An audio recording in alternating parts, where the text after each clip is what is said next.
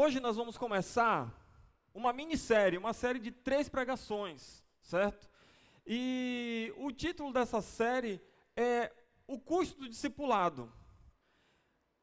A gente vai passar aqui três domingos olhando para o texto bíblico e vendo qual é o custo do discipulado. E antes da gente entrar propriamente no texto, eu gostaria que a gente pensasse um pouquinho, ou talvez é, é, tomasse o sentido da palavra da forma que ela vai ser tomada durante esses três domingos, certo? Discipulado é uma palavra daquelas que tem mais de um sentido no português, tipo manga, né? Que manga pode ser a manga da camisa ou a manga que come. O discipulado, ele também tem dois sentidos que normalmente a gente usa. A gente usa o discipulado como o ato de seguir Jesus. Então, ah, eu estou num processo de discipulado. Eu estou querendo me tornar igual a Cristo. Eu estou querendo andar com Jesus. Isso é discipulado. Por outro lado, discipulado também pode ser ajudar alguém a seguir Jesus. Então eu estou num processo de discipulado, eu estou sentado com alguém, estudando a palavra, estou caminhando com essa pessoa, ajudando com que essa pessoa também siga Jesus. E durante esses três domingos, toda vez que nós falarmos de discipulado, nós estaremos falando do ato de seguir Jesus. Então, o custo do discipulado que nós vamos ver não é o custo de você ajudar alguém a seguir Jesus. É o custo de você e eu seguir Jesus. Amém? É isso que nós vamos ver durante os próximos três domingos. O custo de caminhar com Cristo, o custo de seguir a Jesus. Então, toda vez que nós tomamos uma decisão na nossa vida, essa decisão, ela sempre vai ter um custo. Qualquer decisão que você tome na sua vida, ela vai ter um custo. O custo é quando você para para ponderar os ganhos e as perdas que você vai ter. Por exemplo, o pastor Emanuel resolveu viajar. Ele teve o custo financeiro, correto?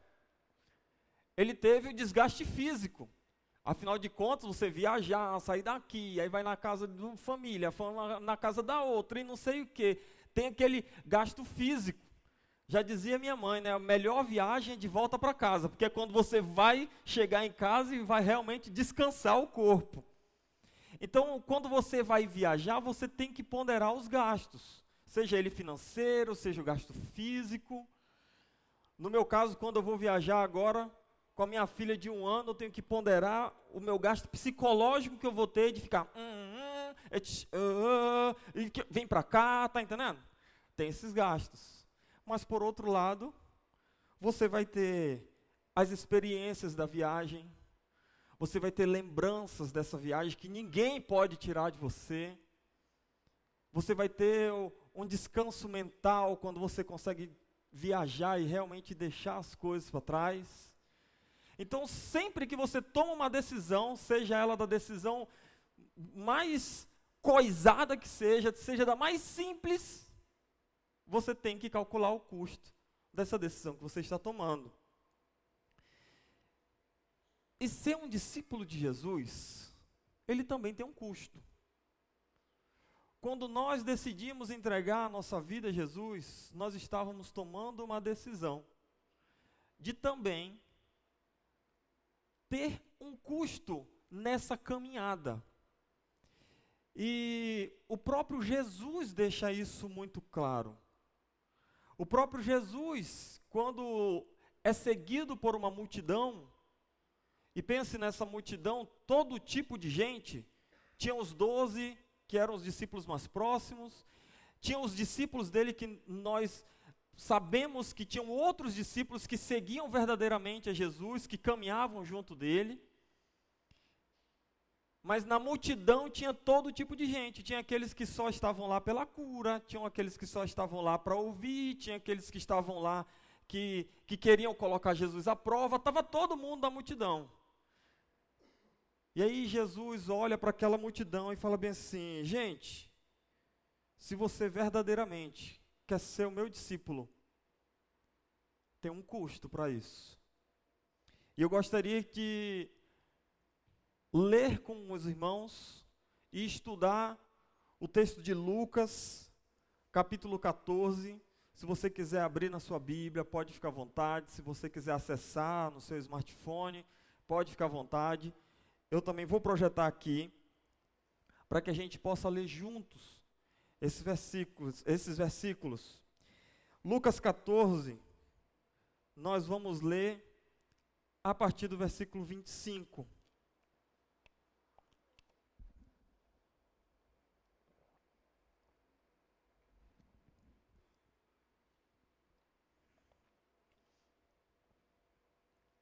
Lucas 14. Vamos ler apenas esses dois versículos essa noite, versículo 25 e versículo 26. Amém? Diz assim: Uma grande multidão ia acompanhando Jesus. Este, voltando-se para ela, disse: Se alguém vem a mim e ama o seu pai, a sua mãe, sua mulher, seus filhos, seus irmãos, seus irmãos e irmãs, e até sua própria vida, mais do que a mim, não pode ser meu discípulo. Jesus, nesse texto, vira para aquela multidão e diz: Você quer vir até mim? Você quer ser meu discípulo? Tem um custo para isso. E nessa noite eu gostaria de parar para pensar no primeiro custo que Jesus coloca aqui: o custo do amor. Eu quero convidar vocês a orarem comigo, para que o Espírito Santo fale comigo e também com você nessa noite. Senhor Deus, muito obrigado, obrigado pela tua palavra, obrigado porque a tua palavra foi traduzida para o português, nós podemos ler na nossa própria língua e entender o que o Senhor quer falar conosco. E nesse momento eu te peço para que o teu Santo Espírito ele possa iluminar a nossa mente e possa nos mostrar o que o Senhor quer, o que o Senhor quer falar conosco. Quero te pedir para que o Senhor fale comigo primeiramente, como o Senhor já vem falando durante toda essa semana, fala comigo mais uma vez essa noite. Quero te pedir para que o Senhor fale também com cada um dos meus irmãos que estão aqui. Quero te pedir para que o Senhor fale com cada um daqueles que estão também assistindo pela internet essa palavra, que o Senhor possa falar ao nosso coração e também mudar o nosso coração, nos transformar, que a gente saia daqui diferente do que nós entramos. E é no nome do Filho amado, Senhor Jesus Cristo, que nós oramos, pedindo e agradecendo. Amém. O custo do amor. Eu gostaria de ler novamente com vocês o versículo 26, que é onde Jesus vai colocar exatamente, de forma bem explícita, o custo do amor.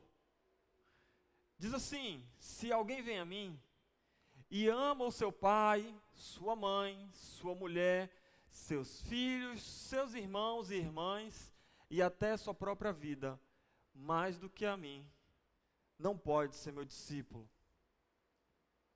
Se você continuar lendo o texto, você vai ver que Jesus, por três vezes, repete: Não pode ser meu discípulo.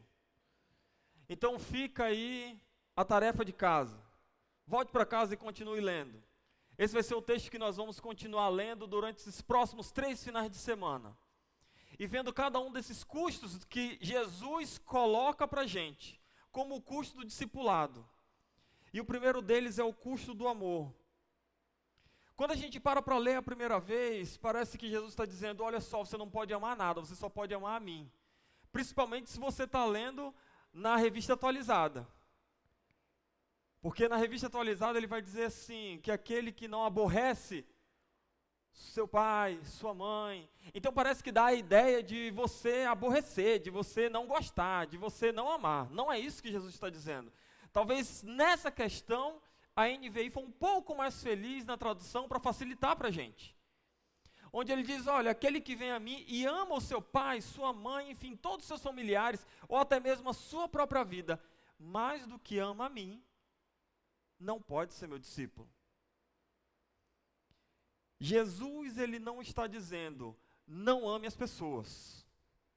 Então a primeira coisa que eu quero chamar a sua atenção é o que Jesus não está dizendo, para que não fique mal interpretado as palavras de Jesus.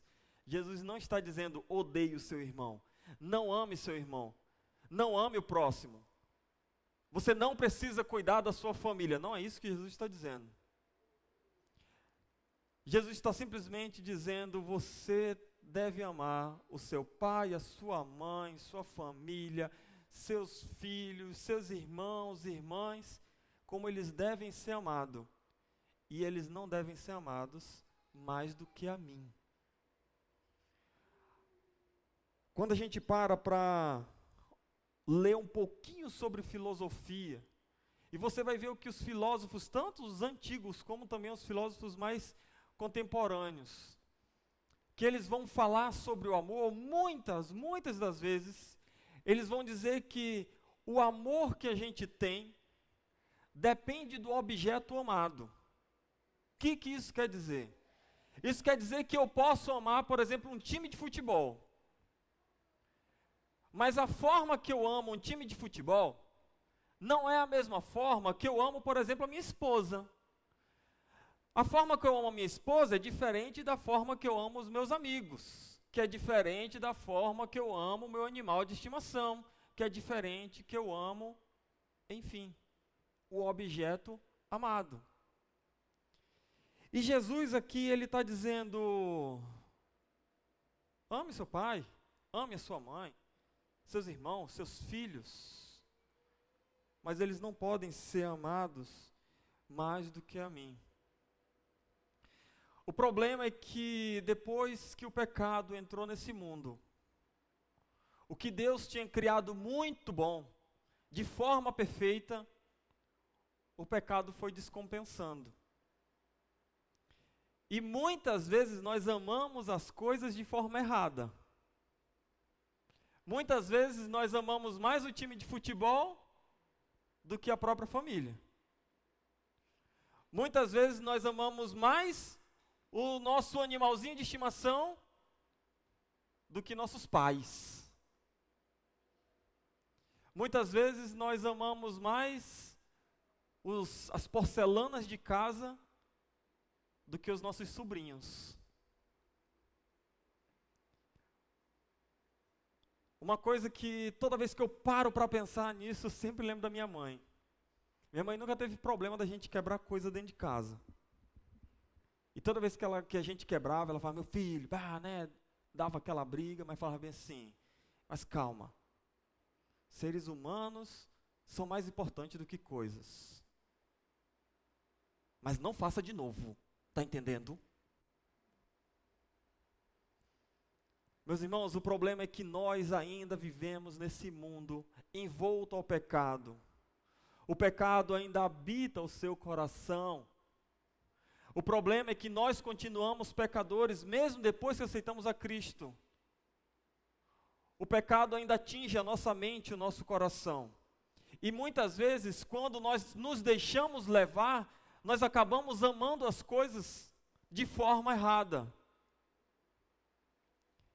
E Jesus está chamando a atenção para que eu e você não ame outras coisas mais do que a Ele.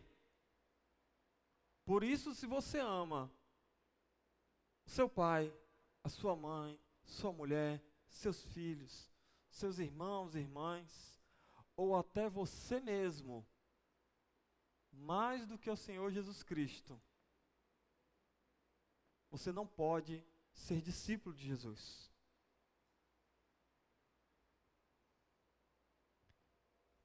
A segunda coisa que eu queria chamar a atenção é que nós precisamos amar Jesus como ele deve ser amado. Esse é o chamado de Jesus essa noite para mim e para você. Não é que você deixe de amar outras coisas, mas que você coloque o Senhor Jesus no lugar certo, amar o Senhor Jesus como ele deve ser amado. E o Senhor Jesus, ele não foi apenas uma pessoa que andou nesse mundo. Ele não foi apenas uma pessoa que fez milagres. Ele não é apenas uma pessoa muito importante. O Senhor Jesus é Deus. E nós precisamos amar a Deus como Deus. Ou seja, acima de todas as coisas. O Senhor Jesus está dizendo para mim e para você essa noite: você precisa me amar e me colocar como primazia na sua vida, como a coisa mais importante, como o número um, porque eu também sou Deus. Jesus é Deus e ele deve ser amado como Deus. E esse é o custo que o discipulado impõe à nossa vida. Ame a Jesus como ele deve ser amado, acima das coisas mais importantes que tem na sua vida. Jesus aqui coloca toda a família e até mesmo a própria pessoa abaixo dele.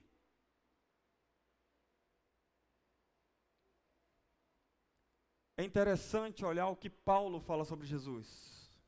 Porque muitas vezes a gente olha para Jesus e fala assim, cara, só mais alguém, é, é, só mais um. Alguém muito importante. E mesmo cristãos.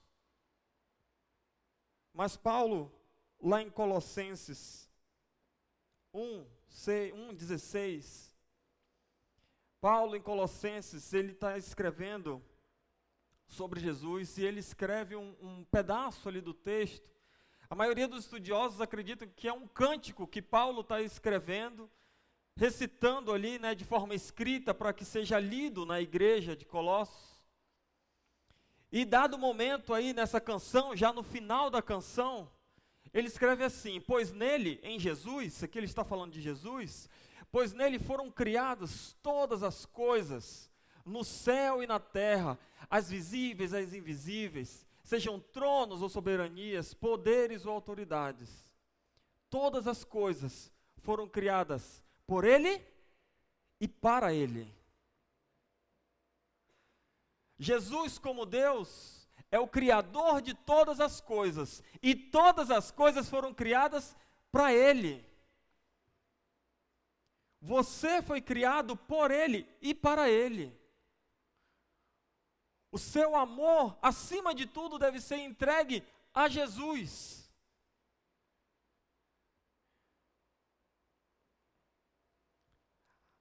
A verdade é que o verdadeiro discípulo, ele ama Jesus como Deus.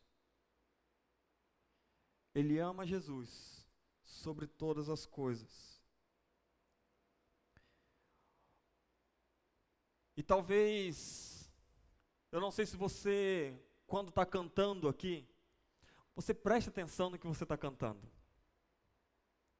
Eu gostaria de chamar a atenção para uma música que nós cantamos hoje. E que eu não tinha combinado com o André. A canção Ó oh, quão lindo esse nome é. Olha o que, que diz o que você acabou de cantar para Jesus. No início eras a palavra, um com Deus Altíssimo. Jesus, o próprio Deus. O mistério de tua glória, Cristo em ti se revelou. O Messias de Deus, o escolhido de Deus, foi revelado quando ele esteve entre nós. Ó, oh, quão lindo esse nome é! O nome de Jesus, meu Rei foi isso que nós cantamos hoje. Deixou o céu para buscar-nos, veio para nos resgatar. Amor maior que o meu pecado, nada vai nos separar. Nós cantamos sobre Jesus essa noite. Nós cantamos como o nome dele é lindo, é maravilhoso, é poderoso, como Ele é Deus, Ele é um com o Altíssimo. Mas nós muitas vezes cantamos isso de forma linda, maravilhosa, muito bela, saímos daqui e vivemos como se Jesus fosse apenas mais um. E hoje Deus está dizendo para você e para mim: me ame acima de todas as coisas, porque eu sou Deus. Sabe o que é interessante? É que quando nós resolvemos amar a Deus como Ele deve ser amado, acima de todas as coisas, nós começamos a perceber que o prumo do nosso amor começa a se acertar também. Você quer amar o seu marido do, da forma que ele deve ser amado? Ame a Deus sobre todas as coisas. Porque você vai entender o que Deus tem para você através da palavra dele. E você vai começar a amar o seu marido como ele deve ser amado. Você quer amar a sua esposa como ela deve ser amada? Ame a Deus sobre todas as coisas. E você vai entender como você precisa amar sua esposa. Quanto o nosso amor mais apontado para Deus está, melhor nós amamos as pessoas e as coisas que nós precisamos amar nesse mundo. Ame a Deus sobre todas as coisas, você vai entender como você precisa também cuidar da natureza, do seu cachorrinho, do seu gato, como um cachorro e como um gato. Ame a Deus sobre todas as coisas e você vai entender que você precisa amar aquelas pessoas que estão lá fora. Que nós precisamos cuidar sim daqueles que são desfavorecidos. Ah, mas isso é papel do governo? Não, isso é papel de qualquer cristão. Porque quando nós amamos a Deus como Ele deve ser amado, nós amamos também o próximo como a nós mesmos. Quando a gente acerta o nosso amor, o nosso amor maior em Deus, nós começamos a amar as coisas, as pessoas como elas devem ser amadas. Quer amar melhor? Ame a Deus sobre todas as coisas. Ame a Deus sobre todas as coisas. Quer ser um verdadeiro discípulo de Jesus? Ame Jesus sobre todas as coisas. Sendo Jesus Deus. E talvez de forma prática, como é que eu posso amar Jesus como Deus? Pelo menos quatro coisas podem te ajudar a olhar para Jesus como ele deve ser visto e a amar Jesus como ele deve ser amado.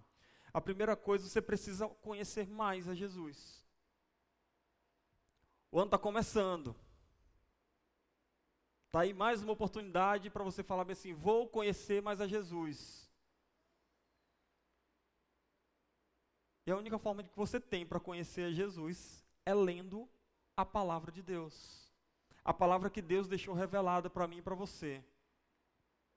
O ano está começando, começa a ler um evangelho. Eu indicaria para você Lucas. Leia Lucas depois Atos.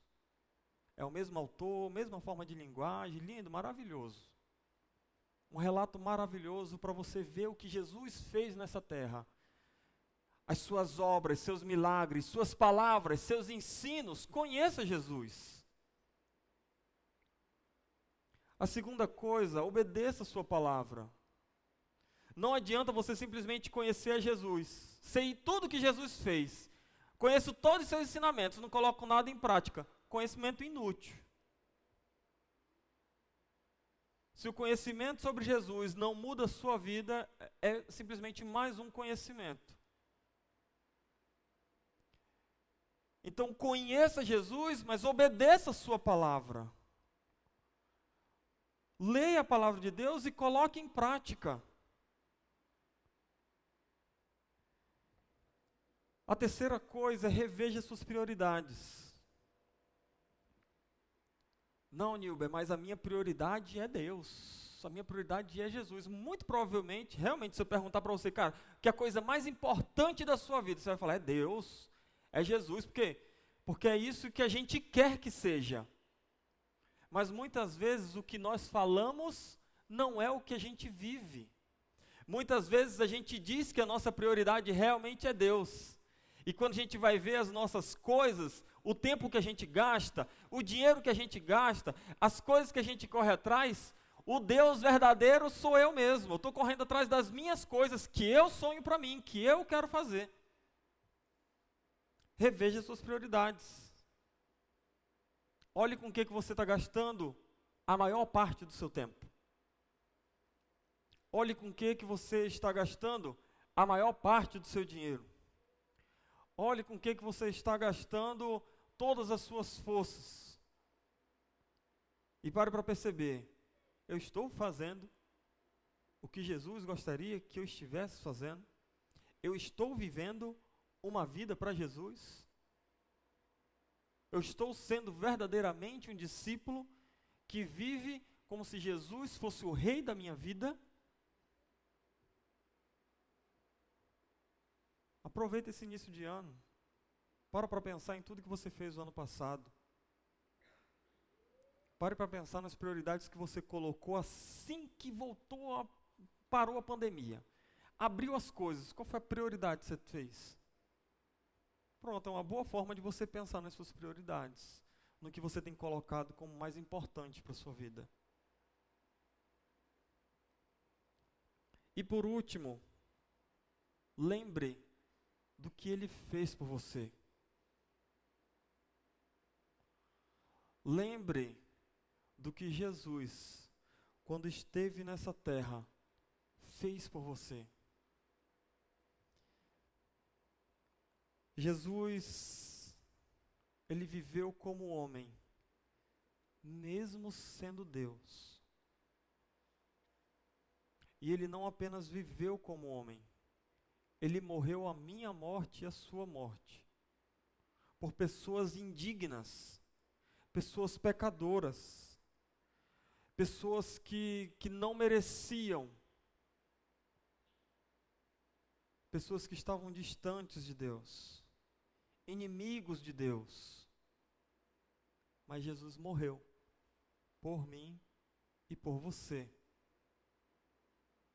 Jesus entregou a sua vida por mim e por você. Jesus fez o que nem eu e nem você poderia fazer.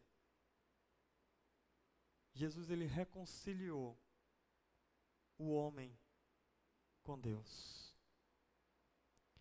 Ele refez a ligação que um dia foi quebrada por causa do pecado. Essa desgraça do pecado que cada dia mais descompensa a nossa vida e nos faz amar as coisas de forma errada. Jesus veio para mostrar o caminho de como amar a Deus sobre todas as coisas novamente.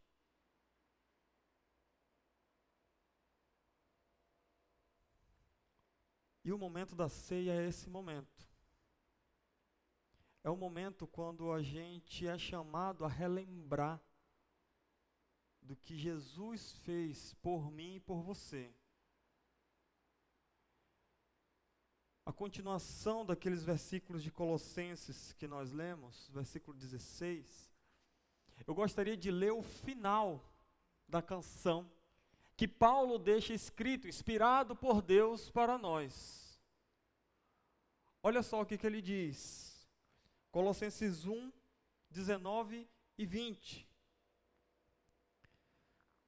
Foi do agrado de Deus que nele, nele quem? Jesus. Que nele habitasse toda plenitude toda a divindade estivesse plenamente habitando em Jesus. Versículo 20.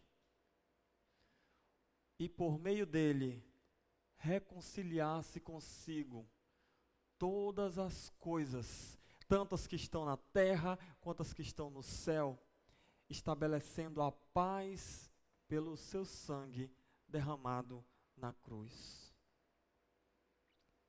Você quer ser verdadeiramente um discípulo de Jesus? Relembre o que Jesus fez por você.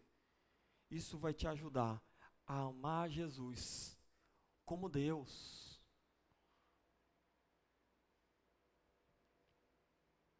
Eu estive uma vez conversando com um casal. E no meio dessa conversa, nós estávamos falando um pouco sobre as desavenças que acontecem no casamento. E, ai, porque é sempre a mesma coisa, sempre falha na mesma coisa. E aí ela não sei o que lá, e aí ele não sei o que lá, né? Falar de desavença que sempre tem, né? Um para jogar na cara do outro. E a gente estava lá conversando. Falei, cara, eu sei que isso acontece. Eu também sou casado, eu também sou ser humano, sou pecador e casado com uma pecadora. Só que Deus nos chama a viver como o Senhor Jesus Cristo. E o Senhor Jesus Cristo tem me perdoado durante 33 anos da minha vida.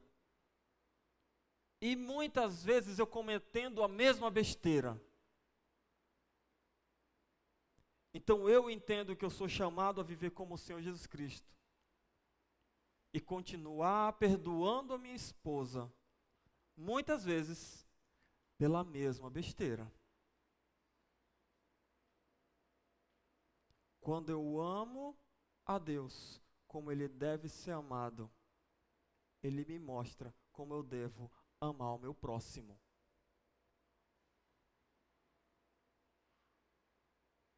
E a gente relembrar o que Deus faz por nós, o que Jesus fez por nós, nos ajuda a amá-lo mais e assim amar mais aqueles que estão próximos da gente.